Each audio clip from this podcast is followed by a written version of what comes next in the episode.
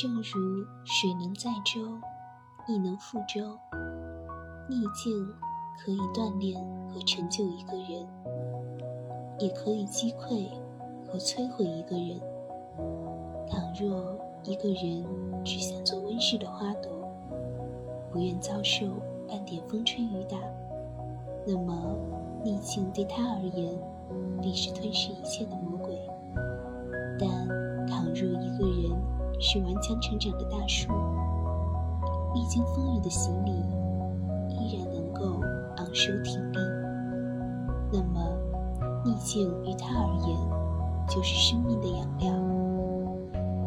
遇见逆境不可怕，可怕的是畏惧、退缩与逃避。唯有勇敢地直面人生的坎坷。像海燕一样。